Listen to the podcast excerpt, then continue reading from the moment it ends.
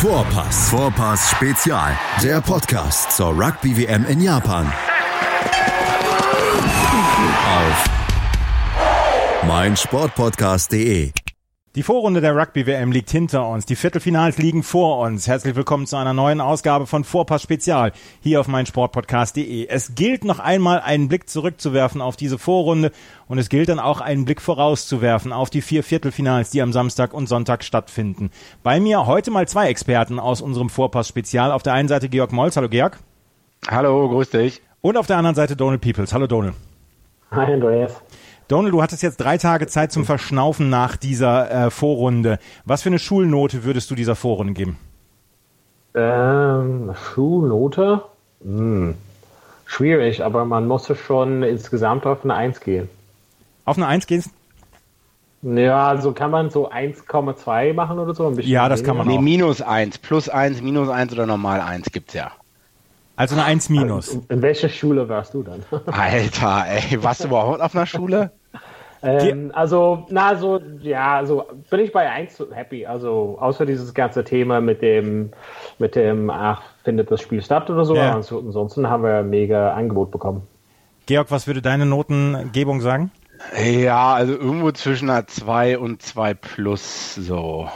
Ähm, einfach einerseits ist zwar das Gap irgendwie so ein bisschen kleiner geworden zwischen Tier 3, Tier 2 Nations und Tier 2 und Tier 1. Ich habe so das Gefühl, die Margen sind nicht mehr so groß. Ähm, Japan hat noch vor 95, 95 noch so hoch verloren. Da sind die Margen bei vielen äh, Spielen kleiner geworden, aber trotzdem hätte World Rugby noch mehr dafür tun können, äh, den kleineren Nationen zu helfen.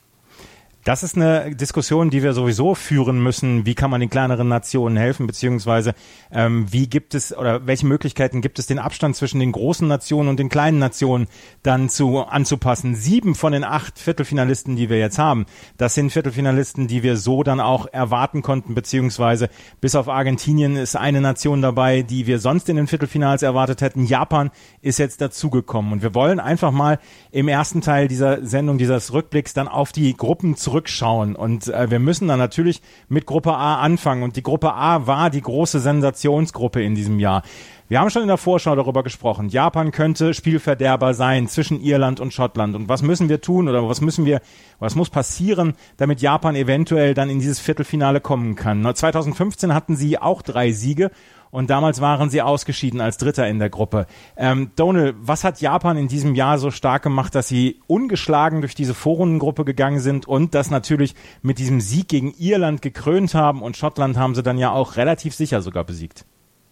Ja, äh, wahrscheinlich einfach mal diese Zeit zusammen, was sie verbracht haben. Die sind halt grundsätzlich ähm, als Mannschaft zusammen seit längerer Zeit. Das ist halt relativ bekannt und ähm, spielen halt äh, entweder in Testspielen zusammen oder in diesen ähm, mit dem Sunrose Team. Also an sich einfach mal die Zeit, dass sie zusammen hatten, um einfach wirklich ähm, alle Eventualitäten durchzugehen und einfach mal zwei, drei Coaches da, die wirklich ähm, genau das äh, Plattform, das Team oder den, den Script quasi den, das Team geben kann, um äh, um deren Gegner zu schlagen hat letzten Endes. Und ähm, ich glaube, das ist halt einfach mal der, der, das gute Fundament, was sie halt haben, um äh, das wirklich äh, möglich zu machen. Wahrscheinlich auch so ein Vorteil, dass sie einfach grundsätzlich Heimvorteil haben, aber eher, dass sie an die, also die Konditionen bzw. die Wetterbedingungen quasi da äh, mehr dran gewöhnt waren.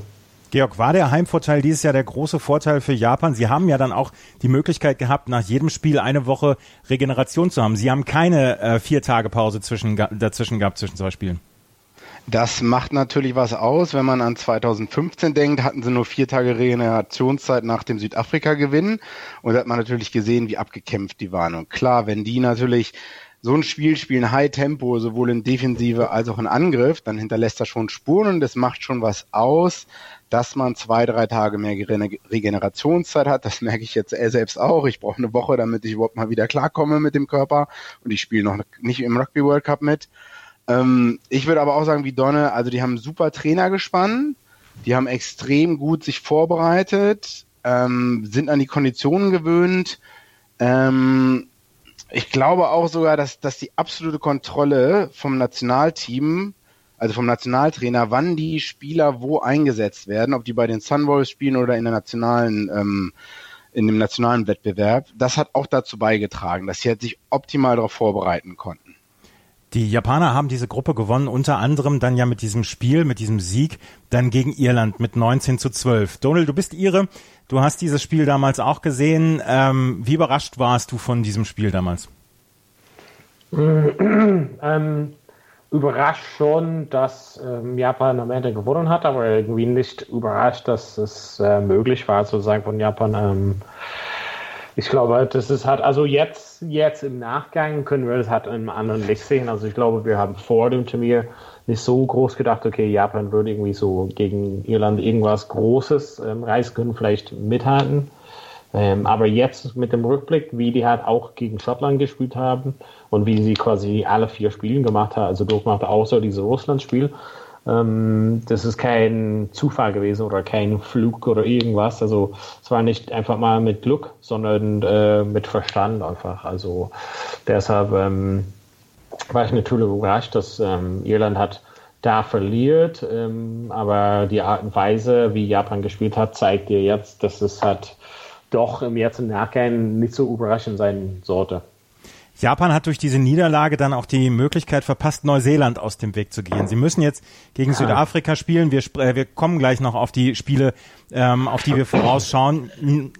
Irland hat noch nie das Viertelfinale überstanden, das Halbfinale erreicht.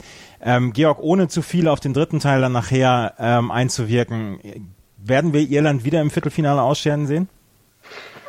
würde ich, schön, dass ich da erst gefragt werde, ja, würde ich Geld drauf wetten. Also klar, äh, ich würde jetzt auf ähm, Neuseeland ähm, leider tippen müssen. Ach, was für eine Überraschung. Was für eine Überraschung. Naja, weil die haben auch schon mal ein Spiel weniger.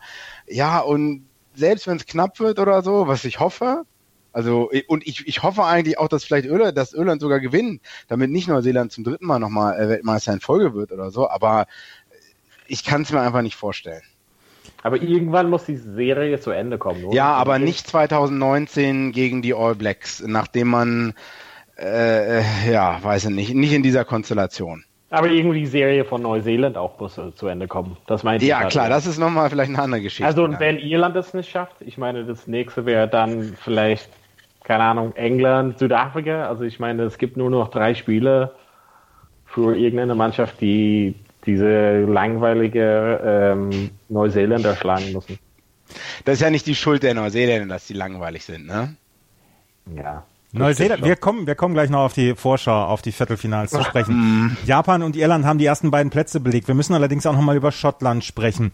Schottland hatte nicht wirklich viele Highlights in dieser WM. Sie haben gleich das erste Spiel ganz, ganz klar verloren mit 3 zu 27 und haben danach, sind danach eigentlich diesem Rückstand hinterhergelaufen. Dann waren sie gut vorbereitet, meinten auch, dass sie gut vorbereitet seien, aber dann haben sie eine herbe Niederlage gegen die Japaner hinnehmen müssen so richtig aus diesem ähm, aus diesem Team hat sich eigentlich nur Jamie Ritchie hervorgearbeitet. Äh, Donald hatte ich das Gefühl. Sind die Schotten nicht stärker oder haben sie hier einfach eine enttäuschende WM gespielt? Mm, also wir haben das, glaube ich, mal relativ ähm, ausgiebig hat besprochen, auch vor dem Turnier. Ähm, und ich habe einfach immer wieder, wahrscheinlich wie, wie eine Schallplatte, die kaputt ist, äh, wiederholt, dass, dass es reicht halt nicht aus, so phasenweise gut zu sein. Es könnte auch theoretisch eine Kritik gegen Irland sein, aber Schottland noch mehr. Also ähm, Schottland war nicht irgendwie unglaublich schlecht oder so. Ähm, sind einfach gegen äh, Irland einfach mit einem Gegner, die, also Irland ist einfach besser grundsätzlich äh, als Schottland. Ähm, hat auch einfach in dem Spiel genau richtig gespielt und Schottland hatte irgendwie keine Antwort.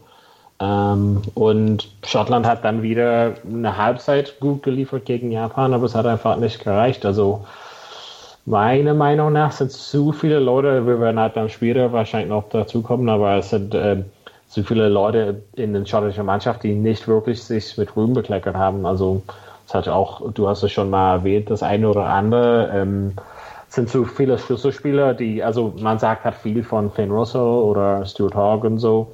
Also gegen Schottland, äh, sorry, gegen Japan und Irland, wo war Finn Russell, wo war Stuart Hogg? Also hab nichts gesehen. Also beziehungsweise das, was sie gemacht haben, das, das zeichnet nicht Weltklassenspieler aus. Das war nicht gut genug. Also viermal, also vier Halbzeiten und die haben mal, mal eine Halbzeit geliefert. nur 25 Prozent Quote reicht nicht aus für so Welt Weltspitzenspieler. Fünfter Platz dieses Jahr bei den Six Nations, jetzt ausgeschieden. Ähm, wie fällt dein Fazit aus, Georg, zu Schottland? Es ist immer so ein bisschen die Erwartungshaltung, die man hat. Ne? Also wenn man jetzt sagt, hier, ah, ich bin von äh, Schottland enttäuscht, weil sie jetzt hier nur Dritter geworden sind und auch in den Six Nations jetzt letztes Mal nicht so gut waren, also dann spricht das ja dafür, dass man irgendwie höhere Erwartungen hatte, weil vielleicht jeder hofft oder gesehen hat, nachdem, glaube ich, Gregor Townsend übernommen hat, dass es dann vielleicht nach oben geht oder so. Man, ich glaube, Schottland hat dann auch England geschlagen, einmal in den letzten oder vorletzten Six Nations, aber so richtig geliefert, äh, also ich geliefert haben sie eigentlich nicht und ich hatte eigentlich auch mehr von ihnen erwartet. Frage mich jetzt aber auch in der Retrospektive, warum man eigentlich, warum ich mehr von denen erwartet habe.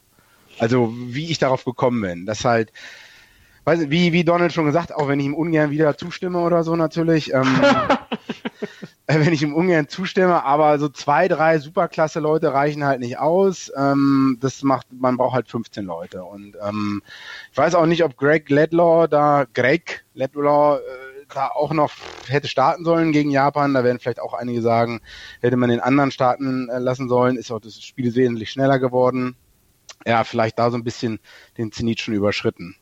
Schottland hat 2018 bei den Six Nations haben sie England damals geschlagen ja. im Murrayfield genau, ja. und ähm, seitdem hatten sie allerdings dann auch nicht mehr die Ergebnisse. Die Gruppe A wurde von Japan gewonnen und äh, Irland ist Zweiter geworden und über Kreuz trifft man sich jetzt mit Neuseeland und Südafrika. Neuseeland hatte das große Glück, dass sie jetzt ein Spiel unentschieden gehabt haben und trotzdem Erster geworden sind. Das Spiel gegen Italien konnte nicht ähm, gespielt werden wegen des Taifuns. Südafrika hat drei Spiele gewonnen, ein Spiel, das gegen die All Blacks verloren. Es war von vornherein eigentlich so absehbar, dass diese Gruppe so laufen würde, dass Neuseeland und Südafrika ähm, hier dieses, diese Gruppe gewinnen würden. Wer dann jetzt Erster und Zweiter wird, das war die große Frage. Neuseeland hat gegen Südafrika gewonnen. Gab es irgendwas Überraschendes für dich in dieser Gruppe B, Donald? Ja, ähm, mm, also überraschend nicht so wirklich. Also ich hätte vielleicht ein bisschen, also überraschend ist falsch, aber ich hätte mehr erwartet von Kanada zum Beispiel. Ich, ich hatte gedacht zum Beispiel, dass sie ähm, das eine oder andere Spieler so eingebürgert haben, so aus Irland zum Beispiel da ein bisschen stärker wären. Ähm, ich dachte vielleicht auch mit so so eine Mannschaft wie Italien wäre halt so das leichteste, in dem seine europäische äh, so Kampfgewicht hat. Ich hätte gedacht, dass es halt da vielleicht enger geht. Ähm, wir haben das äh, darüber gesprochen, das Spiel, also es war eigentlich viel enger, als sie diese Endergebnis gezeigt hat. Ähm, aber das war halt irgendwie, da war ich ein bisschen enttäuscht, weil ich hätte, geha äh, hätte gerne gehabt, dass es vielleicht enger wird, auch im Punktetafel dann am Ende. Ähm, ich meine, wir haben einfach an dem ersten Wochenende einfach eins von den besten Spielen halt gleich zu sehen bekommen. Ähm, ich war schon damals überzeugt, dass Südafrika das gewinnt. Ähm, haben auch Sachen gezeigt, die hätten es auch wirklich gewinnen können, aber Neuseeland hat einfach mal in fünf Minuten ja das Ding vernichtet. Also ähm, das war vielleicht äh, eine böse Überraschung. Ähm, aber ansonsten in der Gruppe also fand ich von allen Gruppen das langweiligste. Es sind ja auch zwei Spiele dann ausgefallen. Ähm, Georg, Neuseeland hat am Anfang gegen Südafrika alles geben müssen. Seitdem haben sie quasi Pause, weil danach kamen keine großen Spiele mehr für sie. Sie haben Namibia und Kanada auseinandergenommen. Italien, das Spiel mussten sie gar nicht mehr spielen. Und sie haben jetzt quasi zwei Wochen Vorbereitung auf das Viertelfinale. Wie sehr sind die Neuseeländer schon getestet worden? Sind sie überhaupt schon getestet worden, bis auf das erste Spiel? Naja, bis auf das erste Spiel natürlich nicht wirklich. Ich will noch mal sagen, ich bin noch mal überrascht und positiv überrascht, wie gut Namibia im Neuseeland-Spiel für eine Halbzeit lang mitgehalten hat. Ja. Die haben wirklich äh, 24-9 wirklich nur zurückgelegen bis zur Halbzeit, glaube ich. Mhm. Ähm, das finde ich schon sehr beeindruckend. Oder die lagen sogar noch weniger zurück, 17-9. Das fand ich schon sehr beeindruckend. Ja, na klar, also jetzt in die Zukunft zu schauen, so einem Team wie Neuseeland so eine lange Pause zu geben, das wird, äh, wird nicht besser, wird, wird die Situation nicht besser machen für Irland. Aber da hätte man natürlich, also so wurden die Gruppen ausgelost, kann man auch nichts machen. Und dass der Taifun dazwischen kommen ist, ja, wie will man das anders machen? Ja, es ist halt schade, dass zum Beispiel in der Gruppe nicht wirklich zum Beispiel anstatt ähm, Italien so ein Gegner wie, also in der Pool C gibt es halt diese drei Kämpfgewichte halt so, also da mit, ne, also das ist halt schade, dass irgendwie England, Frankreich und Argentinien spielen da und dann in der anderen ist irgendwie Südafrika, Neuseeland und Italien, also ja, aber die Auslosung, diese World Cup Rankings, ich weiß ja nicht, ein Jahr vorher oder, oder zwei Jahre ja, vorher, ja. wann werden da die Gruppen ausgelost? Ich meine, das ganze World Cup Ranking, da haben sich ja jetzt auch letztens Leute darüber beschwert. Äh, ich habe da noch nicht ins Detail reingeguckt, aber es ist vielleicht mal eine sinnvolle Idee, darüber zu gucken, dass man diese Poolgestaltung mal ein bisschen besser hinbekommt. Gab es für dich eine Überraschung, Andreas, oder? In der Gruppe gab es für mich keine Überraschung. Was mich ähm, wo ich gedacht habe, ja, das passt schon, dass Italien auf jeden Fall mit zwei Siegen äh, gleich zu Anfang gegen Namibia und Kanada erstmal so alle Zweifel aus dem Weg geräumt hat, dass sie gesagt haben, sie wussten vorher schon, dass sie wahrscheinlich ausscheiden würden, aber dass sie erstmal alle Zweifel aus dem Weg geräumt haben, dass sie ähm, bei der nächsten WM dabei sein werden. Was mir gut oder wer mir gut gefallen hat, das hat Georg gerade schon äh, erwähnt, dass Namibia sehr gut mitgehalten hat. Äh, leider sind sie um das Spiel gegen Kanada ähm, ja nicht betrogen worden, aber leider konnten sie das Spiel nicht austragen. Das hätte mich sehr interessiert, ob sie Kanada schlagen können. Ähm, aber sie haben am Ende einen guten Eindruck gemacht. Und ähm, ansonsten, ja, die, die Gruppe, du hast es gesagt, sie ist wahrscheinlich die langweiligste Gruppe dieser, dieser WM bislang gewesen. Ja. Ähm, ich wollte auch noch sagen, Kanada, äh, ich bin sehr gespannt die nächsten Jahre, auch wenn das jetzt in die Zukunft geht. Ich meine, USA haben ja jetzt die Major League Rugby, die glaube ich in die zweite oder dritte Saison geht. Ähm, das heißt, USA werden vielleicht daraus noch besser werden. Mal sehen, wo Kanada, ich glaube, ein kanadisches Team ähm, nimmt da noch dran teil, aber ich bin sehr gespannt, wie es in Kanada die nächsten Jahre weitergehen wird. Ich hatte eigentlich so Kanada und USA immer so auf selber Ebene gesehen. Kanada auch ein paar ein mhm. bisschen vorne vielleicht mal, aber das scheint in den letzten Jahren richtig abgefallen zu sein. Ich hatte auch, also das, das war irgendwie enttäuscht. Ich hatte auch gedacht, dass USA und Kanada beide so irgendwie auf einer Ebene wären und dass sie beide auf einer stärkeren Ebene wären. Am Ende sind die beide irgendwie, genau, also beide unten in der Gruppe und ähm, also vor allem beinahe wäre Deutschland anstelle von Kanada drin gewesen. Ne? Genau. Das darf ja. man auch nicht vergessen. Viel wir, schlechter hätten wir das auch nicht machen können. Gucken, gucken wir auf die Gruppe C. Dort war am, am ersten Wochenende gleich das Spiel quasi um Platz zwei in dieser Gruppe. Frankreich gegen Argentinien. Frankreich gewann in einem fantastischen Match. Nachdem sie die erste Halbzeit dominiert haben, Argentinien in der zweiten Halbzeit rankam, gewannen die Franzosen die, das Spiel und haben damit quasi den Platz zwei gesichert. Tonga USA als Platz vier und Platz fünf waren dahinter vor allen Dingen die USA chancenlos. Ihr habt es gerade gesagt, die beiden nordamerikanischen Teams eher so ein bisschen enttäuschend. Aber England und Frankreich sind in dieser Gruppe weitergekommen. Und nachdem ich die Ergebnisse vor der WM gesehen hatte, habe ich damals Argentinien favorisiert gehabt. Aber sie konnten hier nicht an ihre Leistungen aus der Vor-WM anknüpfen und vor allen Dingen, glaube ich, auf die erste Halbzeit gegen Frankreich werden sie zurückschauen. Donald, wie fällt dein Fazit dieser Gruppe C aus?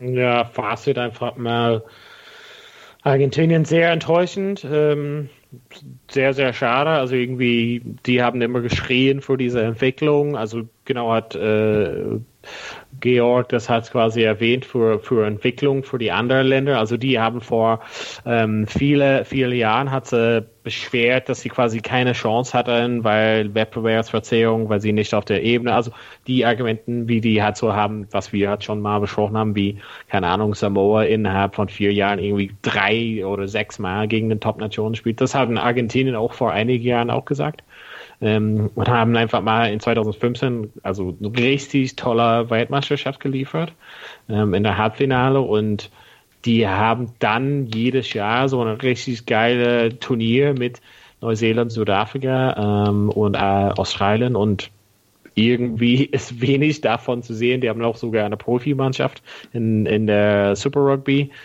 Und hier habe ich dann wenig davon gesehen, was so, wovon man profitiert hat. Also da, das, das ist halt Fazit für mich. Also irgendwie, irgendwie ein Schritt vorne haben sie gemacht, aber zwei Schritte nach hinten irgendwie.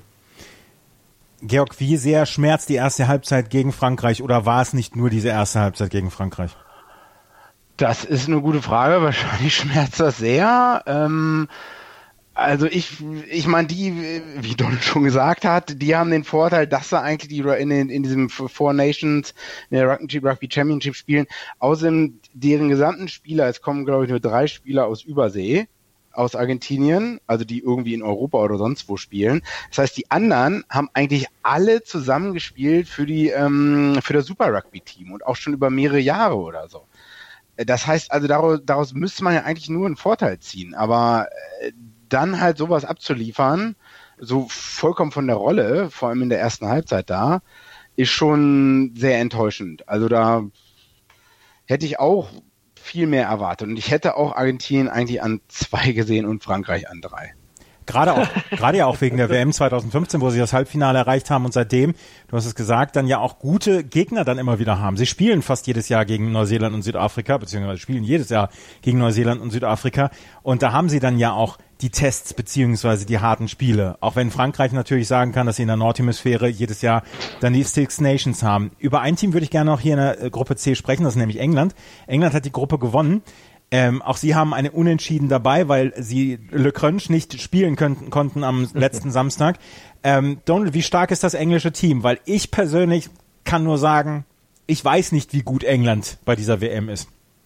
Äh, doch, doch, doch. Also ähm, du, du hast vorhin äh, gefragt wegen Südafrika und äh, also beziehungsweise ne, wegen Neuseeland und ja. dass man schwer abschätzen kann, hat ähm, die mussten gar nicht deren Muskeln groß zeigen. Ähm, die haben einfach mal ein Spiel gehabt und dann im Winterschlaf gegangen bis zum Viertelfinale.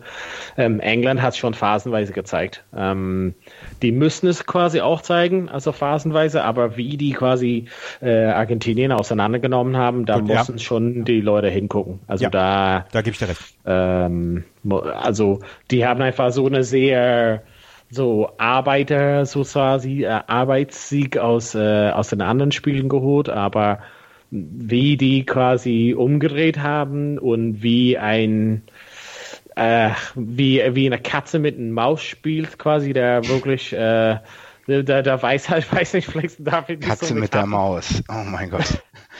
Naja, also du kennst es doch. Also ja, ja. Inhalt, dass die Katze weiß, sorry, Herr Maus, du äh, stirbst hier gerade und äh, ich spiele nur noch mit ein bisschen mit dir. Und so, das, äh, also vielleicht ist es eine ganz schräge Metapher für euch oder ein Vergleich. Ähm, aber so war es für mich. Es war eine Frage von, okay, die können sich äh, über den Kickspiel, über Pass, über einfach Brechstange durch die Mitte, einfach mal überrollen hat die Leute und die können halt weite Pässe machen, tiefe Pässe, also die haben einfach da gezeigt, wir, wir können das in verschiedene Richtungen da, wenn ich halt von außen sehen würde.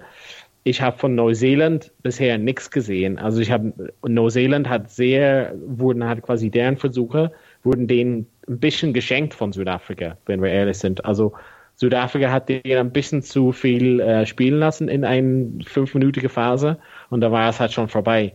Ähm, und die mussten nicht viel zeigen. Und vorne England haben wir gesehen, dass sie es machen können. Also das würde halt mal schon den Unterschied äh, machen.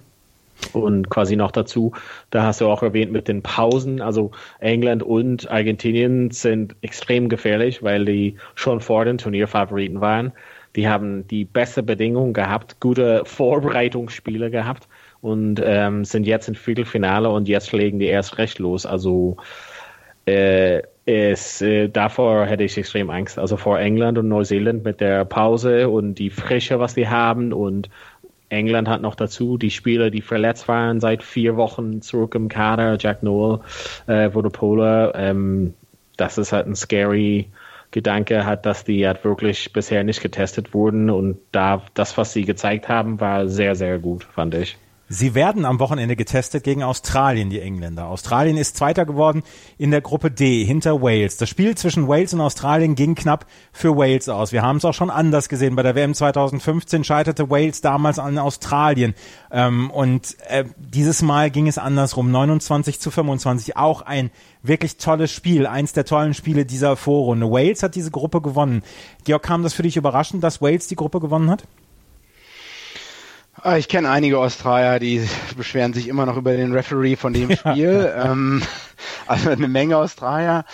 Ich habe, glaube ich, in dem Spiel auf Australien getippt. Ähm, ja, bin ein bisschen enttäuscht auch von Australien und habe auch nicht das Gefühl, dass in allen vier Australien in der Gruppe, also auch gegen Fiji, Georgien, Uruguay, dass sie da wirklich eine überzeugende Performance abgelegt haben, wie vielleicht England in der anderen Gruppe zum Beispiel.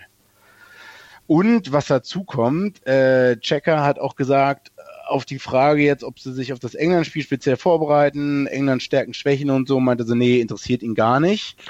ähm, guckt er sich gar nicht an. Da weiß ich nicht, ist das eine Taktik von Coaches, damit die Medien sich auf den Trainer zu kon konzentrieren oder meint er das wirklich ernst? Dass die sich ja. halt, dass die sich nicht die Spiele äh, von Wales angucken. Weil hätte man mal Spiele von Wales aus den Six Nations angeguckt, hätte man mal gesehen, dass der Scrum Half äh, von, von Wales öfters mal gerade gerne Interse aus, aus der Defense Line hinaus rusht und mal ähm, gerne Pässe abfängt. Wie es dann auch genau passiert ist.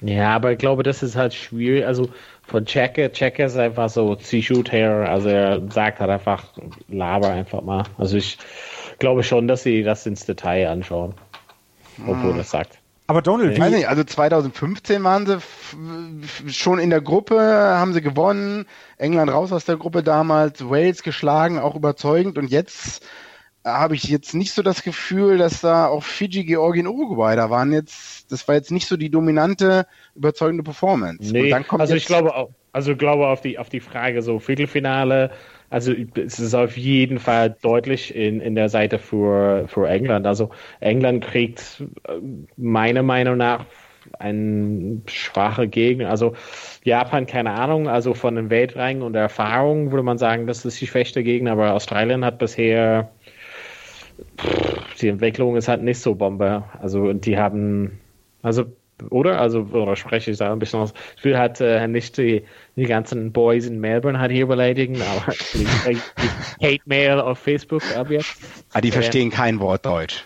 Ja, das, das stimmt schon, das stimmt. Das, aber, die, aber, Donald, aber, Donald, aber Donald, die ähm, Australier gelten ja eigentlich immer dann auch als Mitfavoriten, aber, ins, ja, aber bis, wo, bislang haben sie es noch nicht, nicht gezeigt. Also, äh, also es ist halt irgendwie Austra Australien liegt halt, also es, es, es ist halt, Australien kann es halt machen. Die haben die Mannschaft, die haben die Spieler, die haben den Coach, die haben es schon mal gemacht, aber äh, was ist dein Beweis oder was ist dein Basis, ne? Also wir schon auch schon logische Menschen halt, ne? Und man muss es halt, zeig mir einfach mal, worauf das basiert ist. Ein, ein halbes Spiel gegen Neuseeland zu 14 oder so, also wo, worauf ist diesen Favoritenroller basiert, Andreas? Also das ist wie Argentinien, also das war wie, was kommt von Argentinien und absolut weit daneben. Also, das, oder das spreche ich ein bisschen zu hart aus Reihe.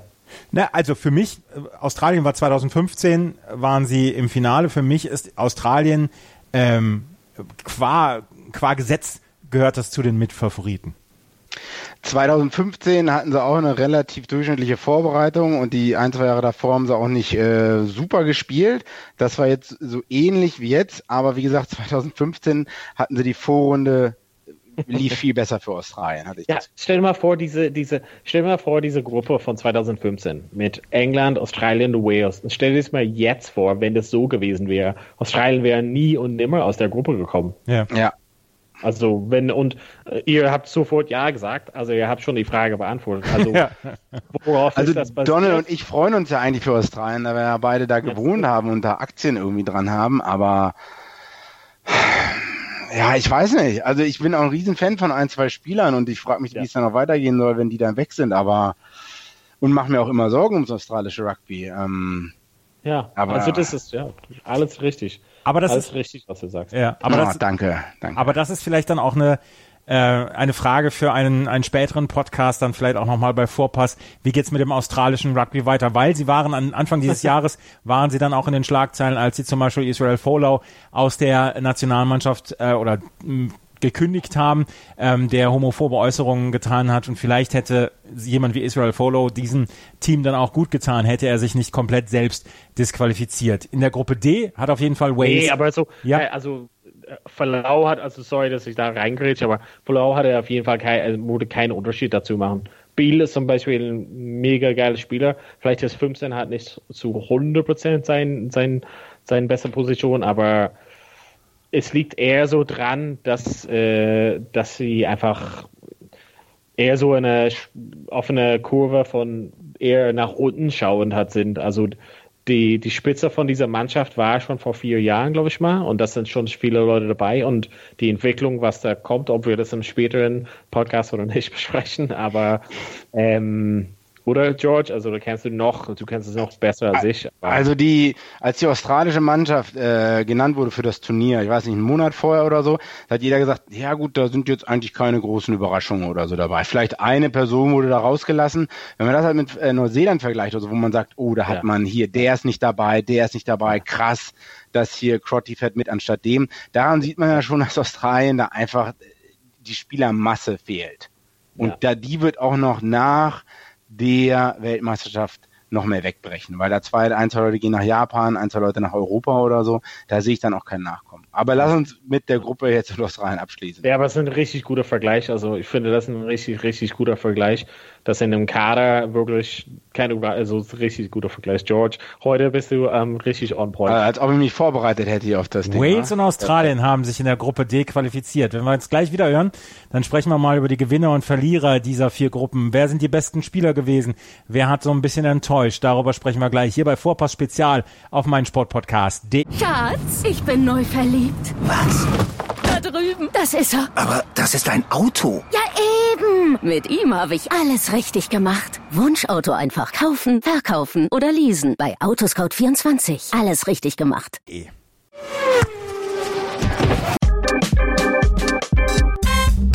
Weserfunk.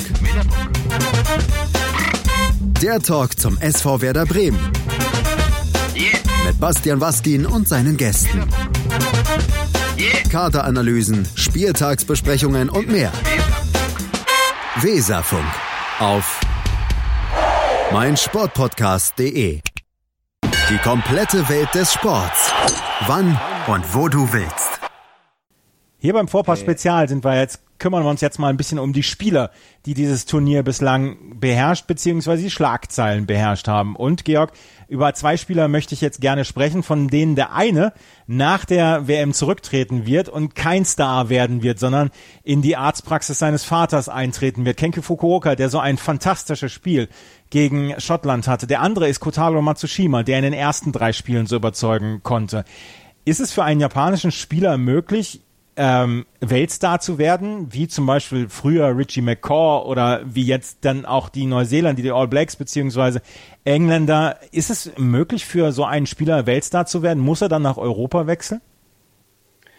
Ich glaube nicht, dass die so einfach, ich meine, so, so einer wie Richie McCaw, die hinterlassen ja über, keine Ahnung, zwölf Jahre, zehn, zehn, 15 Jahre, hinterlassen die ja ihre Legacy. Ich glaube, und das, bei Neuseeland ist das auch Nationalsport im Land.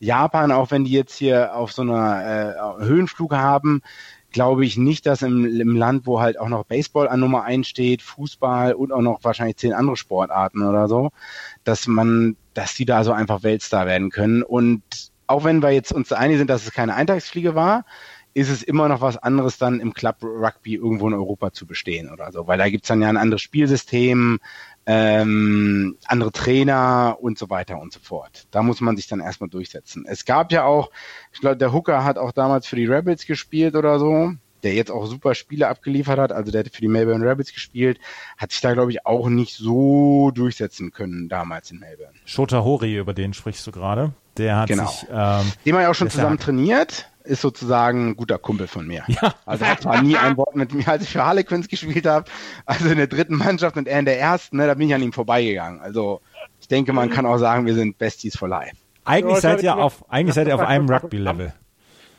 Was, was, was? Eigentlich seid ihr auf einem Rugby-Level. Ja, genau, genau, ja. genau, genau. Die auch beide Front Row. Sorry, ne? kann ich dein Autogramm haben, bitte? Mhm. Donald. Dann war er so, nein. Donald, wer waren für dich bislang die Stars dieser, ähm, dieser Vorrunde? Hm, also in jeder. Also in alle irischen Spieler generell. Also in Gruppe A oder grundsätzlich alle? Grundsätzlich Gruppen? einfach. Gehen wir einfach, gehen wir einfach über die Gruppen hinweg. Also äh, Nummer 1 Kian Healy, Nummer 2 Roy Beth. Oh Gott, ja. ich muss kotzen.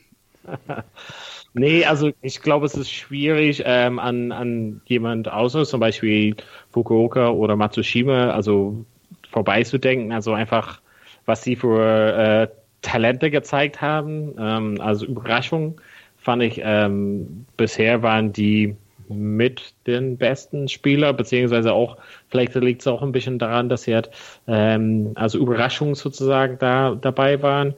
Ähm, ich bin halt ähm, begeistert von Boden Barrett zum Beispiel. Also ich finde halt, dass, dass sein Wechsel auf ähm, Schluss ist einfach mega gut gelungen. Also ähm, der ist ähm, wirklich gut gewesen bisher. Ähm, genau, also ich, man könnte auch wahrscheinlich die ganze ähm, Hintermannschaft von Fiji hat erwähnt, fand ich extrem gut.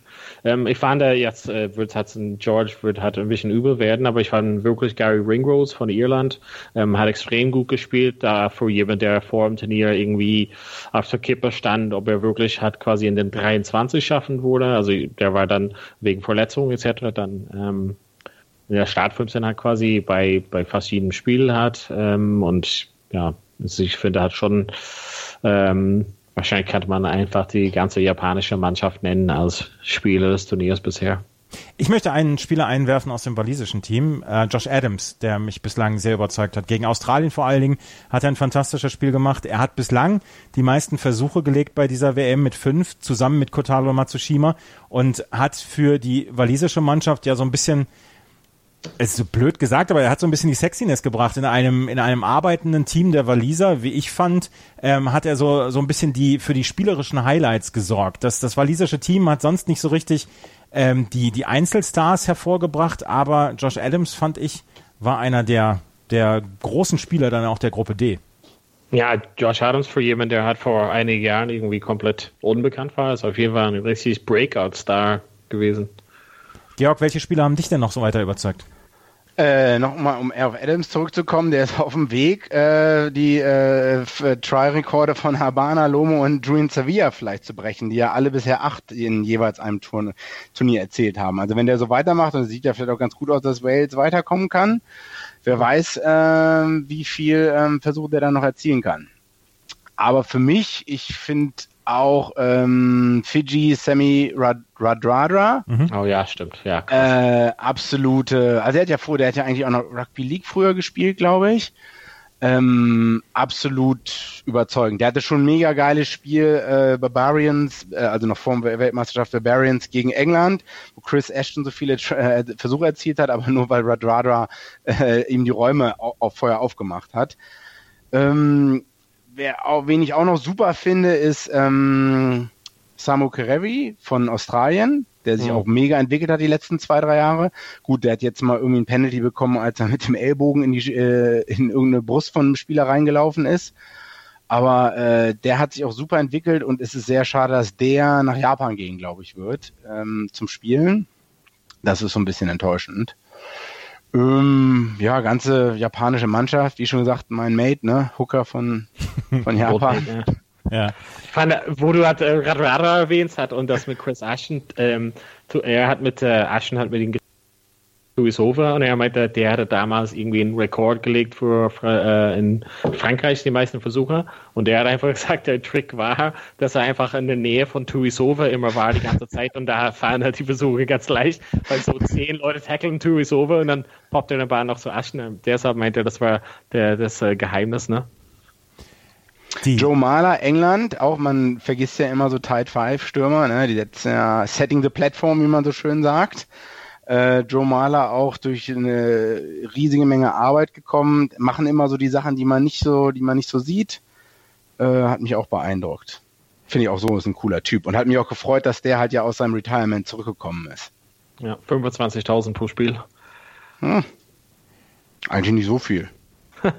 Wenn ich noch, wenn ich noch ähm, lobend erwähnen möchte, ist die uruguayische Mannschaft. Wir haben vorhin schon ähm, drüber gesprochen, dass über die Gruppe D Wales und Australien waren mit dabei, aber Fiji, Georgien, Uruguay haben sind alle mit einem Sieg nach Hause gefahren und vor allen Dingen die uruguayische Mannschaft mit ihrem Sieg gegen Fiji, dann im Kamaishi Recovery Stadium. Das war eins meiner ja, Lieblingsspiele dieser Weltmeisterschaft. Das war von nicht so vielen Leuten gesehen worden als, als Spiel, worauf man achten müsste. Aber Uruguay hat damals, fand ich, einen fantastischen Job gemacht. Sie haben danach nur vier Tage Pause gehabt bis zum Spiel gegen Georgien. Aber Uruguay hat für mich dann auch so ein bisschen gezeigt, wenn man so auf Überraschungen beziehungsweise äh, gute Spieler und äh, gute Teams zu sprechen kommt, hat für mich dann gezeigt, dass dieser Abstand, Georg hat es ganz am Anfang der Sendung erwähnt, zwischen Tier 3, also den schwächeren Nationen, Tier 2 und Tier 1, ein ganz kleines bisschen kleiner geworden sind. Gerade Uruguay, fand ich, hat eine sehr gute Entwicklung gemacht. Genau, die haben ja auch erst 1909, die, das ist ja die dritte Teilnahme erst oder ja. so. Oder? 1999. Nee, hier ist was falsch. 1909, die vierte Teilnahme. 99, 2003, 2015, 2019. Was mir so aus 2015 noch in Erinnerung geblieben ist von Uruguay, eine extrem undisziplinierte Mannschaft. Ähm, immer mit dem Referee, ich weiß gar nicht, welche Spiele das waren, immer mit dem Referee diskutiert, unnötige gelbe Karten.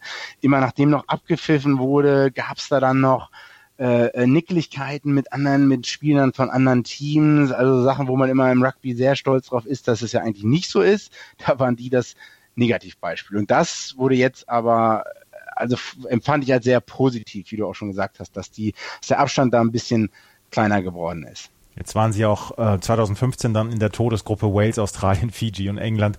Dass sie damals da untergegangen sind, das war nicht unbedingt weiter verwunderlich. Dieses Mal fand ich, haben sie einen sehr guten Job gemacht und dieses Spiel gegen Fiji war eins der ganz tollen Spiele dieser Weltmeisterschaft. Dann auch gerade in diesem kleinen Stadion im Norden von Japan, der damals, oder diese Stadt, die damals so von diesem ähm, Hurricane bzw. Tsunami dann erschüttert worden war.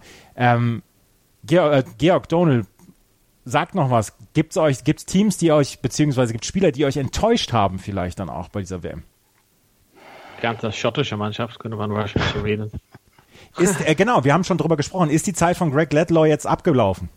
Ja, ja, auf jeden Fall. Leider schon. Hätte man, ja, jetzt im Nachhinein ist natürlich immer einfach auf Leute einzuschlagen oder so, ne? Aber ähm, ich glaube, in den Six Nations ist ja auch schon manche Spiele nicht mehr gestartet, wenn ich mich richtig dran erinnern kann, ja. dieses Jahr. Richtig, ja. Ähm, ja, vielleicht hätte man da gerade gegen Japan das Spiel, ähm, hätte man vielleicht den anderen aufstellen sollen. Ja, das ist ein bisschen unfair, weil es im Nachhinein schon leichter ist, aber ja grundsätzlich. Ah gut, aber wir sind auch ein Podcast, wir können auch unfair zu Menschen sein. Also so ist es halt. es ist nicht, es war, als ob wir die kennen, zum Beispiel der Hake oder so. Wir kennen die halt nicht, ne? Es war halt auch eine, eine Geschichte, dass gerade auch bei RAN zum Beispiel darüber gesprochen worden ist, macht Greg Ledlow vielleicht das Spiel zu langsam und hätte man George Horn dann von Anfang an dann bringen sollen. Die äh, Diskussion gab es dann ja wirklich dann ja auch. Ja, aber das ist schwierig, ne? Also äh, ich finde es halt mega leicht, das im Nachgang zu sagen, aber guck mal, George Horn ist quasi nur wirklich da reingekommen, weil Ali Price sich verletzt hat, ne? Und die sind quasi ähnlichen Spieler, aber das ist halt schon, wenn es anders gewesen wäre, zum Beispiel, wenn Price sich nicht verletzt hätte und Price von Anfang an gespielt hätten, wäre es vielleicht nicht so einen großen Sprung. Aber von Laidlaw, jemand, der wirklich gesetzt ist, zu Horn, der wirklich neu ist, also komplett ist, also es wäre es ist wahrscheinlich jetzt im Nachgang, hat äh, Townsend gesagt, ja, ich habe ihnen den Vertrauen gegeben, aber es wäre, glaube ich mal, mit Ali Price dann eine andere Situation gewesen. Vielleicht hätte Price äh, angefangen. Ja. Also ähm, Schottland aber muss ja, Schottland als, als Mannschaft grundsätzlich wirklich, weil deine Frage war, wer enttäuscht auf jeden Fall ähm, Schottland. Georg, hat Italien vielleicht sogar einen Schritt nach vorne gemacht, nachdem sie 2019 dann auch bei ähm, den Six Nations mal wieder kein Land gesehen haben, haben sie gegen Namibia und Kanada klar gewonnen. Gut, gegen Südafrika gab es dann eine Niederlage, gegen Neuseeland ist man nicht mehr angetreten. Sergio Parise konnte sein Abschiedsspiel nicht mehr feiern hier bei der Nationalmannschaft.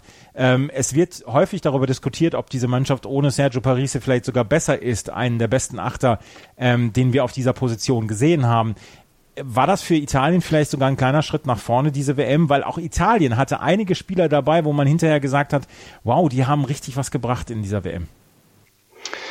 Ja, haben vielleicht was, ich will jetzt nicht Negative Nancy sein, aber da muss man mhm. wirklich abwarten bis zu den nächsten Six Nations. Ne?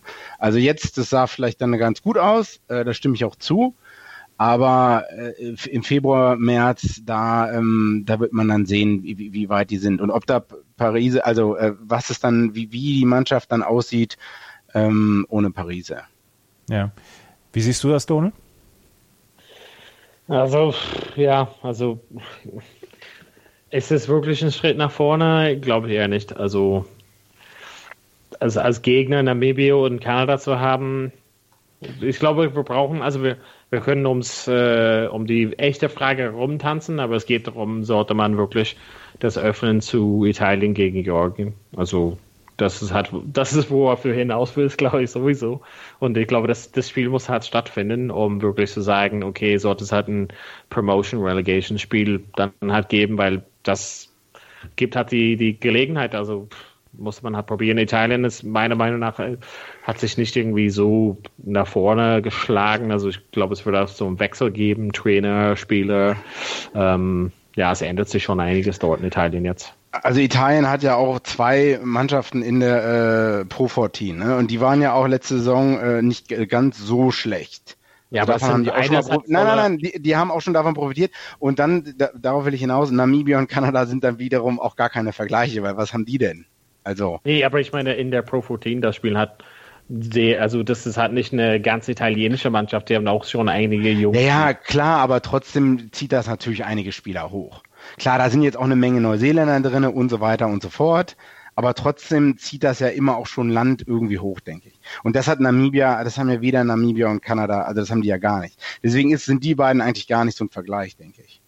Wir werden es dann nächstes Jahr sehen bei den Six Nations 2020, wie weit Italien gekommen ist, beziehungsweise ob sie dann wirklich einen Schritt nach vorne gemacht haben. Wenn wir uns gleich nochmal wieder hören, dann werden wir mal auf die vier Viertelfinals vorausschauen, die es am Samstag und Sonntag geben wird. Und auf diese vier Viertelfinals, glaube ich, freuen wir uns alle. Das gleich hier bei meinsportpodcast.de und unserem Vorpassspezial zur Rugby-Weltmeisterschaft 2019. Schatz, ich bin neu verliebt. Was? Da drüben. Das ist er. Aber das ist ein Auto. Ja, eben. Mit ihm habe ich alles richtig gemacht. Wunschauto einfach kaufen, verkaufen oder leasen. Bei Autoscout24. Alles richtig gemacht. Hey! Radio Tour, der Radsport-Talk in Kooperation mit Radsportnews.com.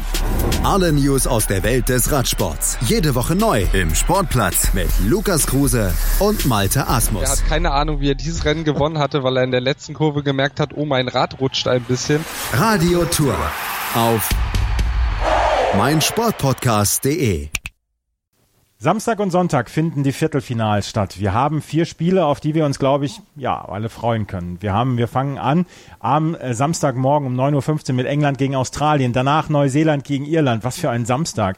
Dann am Sonntag Wales gegen Frankreich und dann Japan gegen Südafrika. Georg, auf welches Spiel freust du dich am meisten von diesen vier?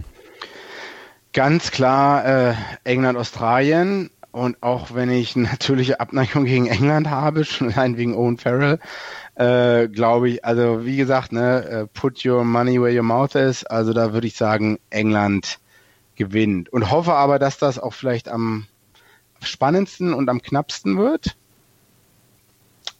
Ja. Donald, auf welches Spiel freust du dich am zweitmeisten? Gut. Ah, du bist im Gang. Ähm, ja, ich weiß halt nicht, also ich freue mich einfach auf alle Spiele. Ähm, ja, es, ja, aber freut man sich eigentlich darauf, wenn man schon weiß, dass man von äh, Neuseeland 30 Punkte eingeschenkt bekommt? Also du, du machst echt große Töne hier. Also ich würde mal sagen, du packst mal äh, 20 Euro. Auf, ja, ich pack mal einen Kasten Bier auf den Tisch oder so. Vernünftiges okay, Bier, nicht so eine Plörre. Ähm, okay. Bringe ich dann nächstes Mal mit. 2025, ähm, also ich, wenn wir das nächste Ich glaube, ich freue mich auf Australien, England auch, weil ähm, obwohl ich halt schon gesagt, aber wir schon besprochen haben, dass Australien irgendwie nicht so auf der Level ist mehr. Ähm, ich glaube, dass wenn sie sich heiß machen können für einen Gegner, dann ist es England. Und genau, schon allein, wie die sich hassen, auch in anderen Sportarten, Cricket und so weiter ja. und so fort. Ne? Und ich freue mich auch schon auf die Pressekonferenz von den beiden. Normalerweise gucke ich mir das nie an. So ein Steve Hansen aus Neuseeland ist super langweilig, aber die beiden Patienten hier, Checker und Eddie Jones, ich meine, einer von denen wird ja verlieren und die schon anzusehen in der, in der, in der Trainerbox ist auch schon Gold wert. Also England, Australien dann als wahrscheinlich der Knaller dieses, dieses Turniers.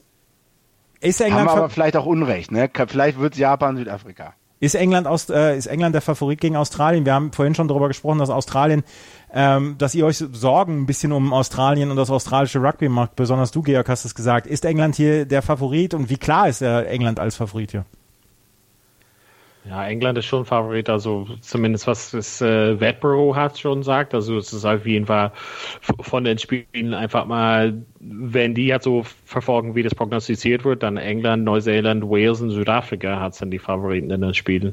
Und mit England, Australien schon mit Abstand und wie bei Neuseeland, Irland auch. Also das Einzige, wo, wo wahrscheinlich ein bisschen enger ist, ist halt dann bei Wales, Frankreich. Also weil, wie wir halt immer sagen, Frankreich, man weiß halt nie, was die halt auf dem Kassen haben. Also ist England ja, der, der Favorit? Wie bitte? Ist England also der Favorit? Ja, auf jeden Fall. Also ich habe jetzt auch nicht die Wettzahlen vor mir, aber äh, also ich würde schon sagen, dass da England Favorit ist. Donald, was muss passieren, damit Irland gegen Neuseeland am Samstag gewinnt? Food Poisoning. Also ich glaube, er hätte mich gefragt. So wie, oder vielleicht spielt ihr auch mit 18 Leuten oder so. So wie damals äh, Weltmeisterschaft mit äh, Brasilien, Frankreich einfach so, ah krass, ja, okay, Ronaldo irgendwie. Ähm, was muss passieren? Puh, ähm, naja, also an sich, an sich ist es halt, wenn, wenn wir ähm, zurückspulen würden, dann würden wir quasi diese Vorbereitung oder dieses äh, jetzige Leistung, was Irland bisher quasi gezeigt hat. Ähm, da lacht er schon selber. äh, wenn wir, aber wenn wir wirklich drauf gucken, ne, also seitdem äh, Schmidt hat Irland-Trainer ist, hat er wirklich immer so eine Rechnung mit Neuseeland gehabt. Ne? Also gleich, also ich war im Stadion dabei, wo ähm, Irland gegen Australien gespielt hat, äh, damals 2013 und Australien hat Irland relativ easy weggefegt. Ne? Das ist äh, ein von, also ein zweites Spiel von Smith. Und eine Woche später war das Spiel, wo Irland komplett das gedreht hat und Neuseeland hat unberechtigt, sage ich mal so, in der letzten Minute gewonnen. Ne? Ähm, und das war so eine mega Überraschung. Und seit dem Punkt hat einfach Schmidt ähm, Neuseeland auf dem Radar gehabt. Jetzt haben die einfach mal das äh, Spiel in 2016 in Chicago, ne, einfach erstes Mal gewonnen und dann jetzt äh, letztes Jahr 2018. Also Food Poisoning äh, könnte man halt schon sagen, aber ich bin halt wieder ähm, der Logiker-Mensch und ich will halt die Beweise haben. Also die, die, die Beweise, dass Irland Neuseeland schlagen kann, sind da, auf jeden Fall. Also sind für jeden zu sehen dass die es halt jetzt seit einer Weile nicht gegen anderen Mannschaften wirklich die Top-Leistung angeknüpft haben, das ist auch klar. Und deshalb bin ich halt nicht so stark überzeugt. Aber mein Herz sagt natürlich Irland und mein Kopf sagt so 50-50. Weil Neuseeland ist definitiv nicht so gut wie die 2015-Mannschaft und Irland ist definitiv nicht so schlecht wie alle berichten. Deshalb. Ja, bleiben wir mal so, so ernsthaft, Georg. Was, was äh, glaubst du, wie dieses Spiel ausgeht? Äh, traust du den Iren, ich sage jetzt mal in Anführungsstrichen, die Überraschung zu? Es wäre eine Überraschung, wenn äh, Neuseeland im Viertelfinale ausscheidet.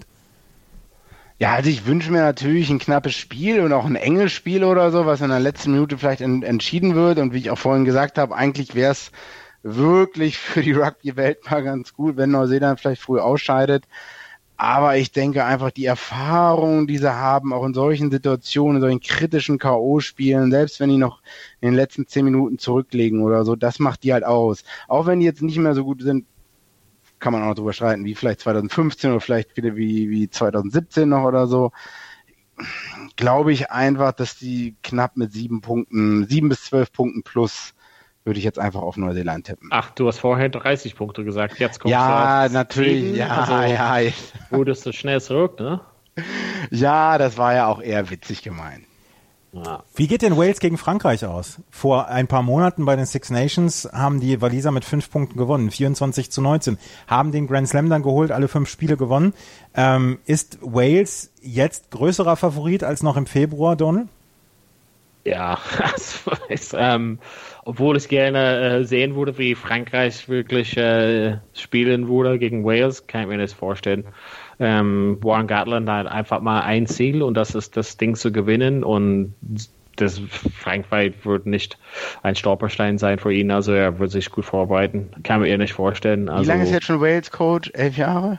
100 Jahren, glaube ich mal, ja. Aber der hört ja nach auf. Ne? Hört nach der WM genau, auf, ja. Genau, hört nach der WM auf, ist äh, dann zurück in Neuseeland. Ja, genau, wird halt so Clubmannschaft, genau. Also der, sein, Lebenslauf ist einfach bewundernswert und wie gesagt, das ist das Ding, was ihnen auf jeden Fall äh, fehlt, ist halt eine Weltmeisterschaft.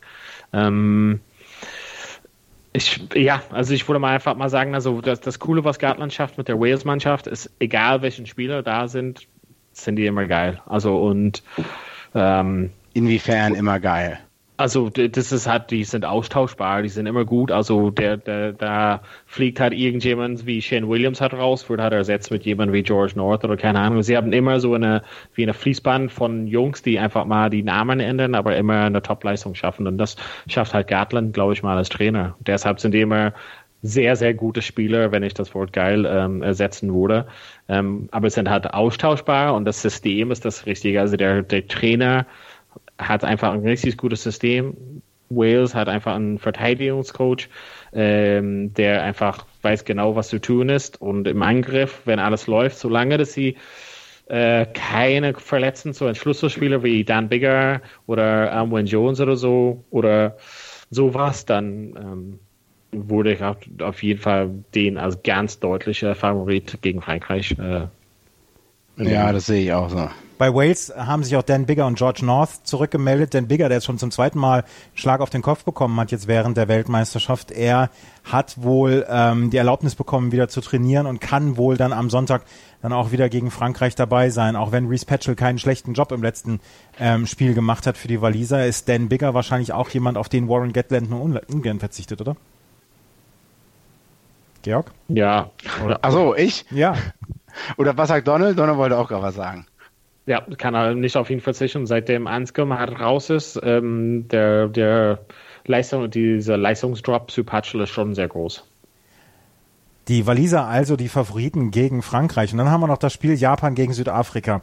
Japan gegen Südafrika gab es 2015 schon. Damals äh, Damals hatte Japan die größte Sensation bis dato bei einer Weltmeisterschaft geschafft, in den letzten Sekunden gegen Südafrika den Sieg geholt äh, bei der WM in England und Wales. Jetzt schließt sich ja so ein bisschen der Kreis. Japan hat den Abstand aufgeholt zu den großen Nationen oder hat viel Abstand aufgeholt zu den großen Nationen. Georg, reicht es äh, bei dieser Weltmeisterschaft schon, schon zur zweiten Sensation gegen Südafrika oder lässt sich Südafrika nicht nochmal überrumpeln hier? Also dann fresse ich einen Besen, sag ich ganz ehrlich. Das war ja, das war ja schon Gruppenspiel 2015. Man hat es überhaupt nicht erwartet. Dann, dann ist es so eingetreten. Jetzt hat Japan zweimal sehr gut gespielt äh, oder vielleicht auch sogar dreimal in den in den Gruppenspielen und Südafrika ist ja auch wirklich in den letzten zwölf Monaten wieder richtig gut geworden. Wir hatten ja schon drüber geredet mit den All Blacks. Ich glaube einmal unentschieden, einmal verloren, einmal gewonnen, gleiche Punktezahl. Also, die sind A besser geworden und, und die werden sich jetzt ja auch darauf vernünftig vorbereiten. Äh, also ich kann mir nicht vorstellen, ja, weiß nicht, ob das vielleicht das zweitinteressant, ob das vielleicht das Überraschungsspiel wird. Ich weiß es nicht. Man hat ja so ein bisschen ja. das Gefühl, dass dieser Heimvorteil bei dieser WM in Japan extrem ist für die Japaner. Es ist ein begeistertes Publikum. Sie haben immer eine, eine Woche Pause zwischen den Spielen gehabt und äh, sie nutzen diesen Heimvorteil auch. Donald, wie siehst du das denn? Also ich kann es mir im Moment auch nicht vorstellen, dass Japan gegen Südafrika gewinnt, aber wie groß siehst du die Chance für die Japaner? Also, also wenn ich ehrlich bin, ich könnte auch nicht, äh, hatte auch nicht gedacht, äh, groß, dass dass Japan ungeschlagen durch die Gruppen, äh, Gruppenphase geht. Ähm, deshalb hatte ich mich von Voraussagen zu Japan wahrscheinlich eher zurück. Ähm, würde ich denen aber auf jeden Fall, also beziehungsweise ich würde es denen gönnen auf jeden Fall. Ähm, vor, vor dem Turnier hatte ich gesagt, wenn Japan gegen Südafrika trifft, auf gar keinen Fall. Aber jetzt habe ich Japan viel gesehen, auf jeden Fall, jedes Spiel gesehen und habe Südafrika gesehen. Ähm, das sind zwei Mannschaften, die ein ähnliches Spiel, äh, Spielsystem haben, also zumindest im Angriff ähm, und auch dann ein bisschen in Verteidigen in den, in den weiten Räumen. Ähm, ja, Razi Erasmus ist einfach ein super Coach, aber es ist, es, ähm, ich glaube mal, dass, dass das Spiel viel enger ist, als gerade sozusagen in den Wettbüros quasi vorhergesehen ist. Also ich glaube, dass äh, Südafrika ist ein sehr, sehr deutlicher Favorit gegen Japan. Ich sehe es auf jeden Fall enger. Also ich wurde halt besonders nach der Leistung gegen ähm, Schottland, ähm, die haben wirklich zu der Leistung gegen Irland nochmal das rausgeholt und nochmal eine Top-Leistung gemacht. Also die haben das auf jeden Fall drin. Also so ein bisschen cheeky, cheeky konnte durchkommen. Japan wäre schön. Wie sehen die Halbfinals aus, Georg? Äh, also England wird gegen Neuseeland spielen, da dann verlieren. Bin ich mir relativ sicher. Äh, und dann würde ich sagen, Südafrika gewinnt gegen Wales. Und dann wird das Finale Südafrika gegen Neuseeland sein und Neuseeland wird wieder gewinnen. Ähm, ja, schön für alle. Donald, schön für Neuseeland. Boring. Ja, also pff, Donald, dein Tipp? Lehn dich nicht zu weit aus dem Fenster, George, ne? Also. Ich glaube, das ist der, ich glaube, das ist der sicherste Tipp, den ich abgeben kann. Also damit lehne ich mich ja eigentlich gar nicht aus dem Fenster. Ich würde Ja, mich aus dem Fenster lehnen, wenn ich sagen würde, ähm, Wales wird gegen Wales wird gegen Australien im Finale stehen oder so. Das, damit würde ich mich ja aus dem Fenster lehnen. Wie sieht's bei dir aus, Donald? Also ich glaube, also für die Halbfinale, ich sage mal, England gewinnt gegen Australien, Irland gewinnt gegen Neuseeland Sehr schön. und dann schlägt, schlägt England Irland aber. Weil ich glaube, Irland hat, also ich bin halt stark davon überzeugt, dass Irland immer einen, einen guten Performance im Petto hat. Und das Seed vor dem Turnier war Halbfinale und weiter. Also ich glaube, Halbfinale ist halt Endstation und England äh, kommt auf der anderen Seite durch. Dann würde ich auch so sagen, dass Wales gegen Südafrika die andere Halbfinale ist. Will mich aber dann sage ich einfach mal, keine Ahnung, ach, keine Ahnung, Wales gewinnt gegen Südafrika und dann ist England-Wales Finale. Das, ich glaube, die Wahrscheinlichkeit ist sehr, sehr gering, dass es halt äh, Wales und äh, England in, in, in, im Finale stehen, aber naja. Also ihr hört es jetzt von mir zuerst, aber Wales wird im Finale gegen Neuseeland gewinnen. Aber darüber sprechen wir dann in drei Wochen, wenn die WM dann vor, vorbei ist. Das war eine Stunde Rückblick auf die Vorrunde beziehungsweise auch ein wenig Vorausblick auf das Viertelfinale, was wir am Wochenende erleben werden. Die zwei schönsten Tage des Rugby-Jahres 2019 stehen vor uns mit diesen vier Viertelfinals und wir hoffen, ihr habt genauso viel Spaß wie wir und äh, wir haben alle hoffentlich sehr, sehr viel Spaß. Wir hören uns dann auch am Wochenende wieder mit dem Vorpass Spezial. Vielen Dank euch, Donald und Georg. Vielen Dank für eure Expertise. Ja, danke. Danke dir. Euch. Vielen Dank fürs Zuhören. Bis zum nächsten Mal. Auf Wiederhören. Schatz, ich bin neu verliebt. Was? Da drüben. Das ist er. Aber das ist ein Auto. Ja, eben. Mit ihm habe ich alles richtig gemacht. Wunschauto einfach kaufen, verkaufen oder leasen. Bei Autoscout24. Alles richtig gemacht.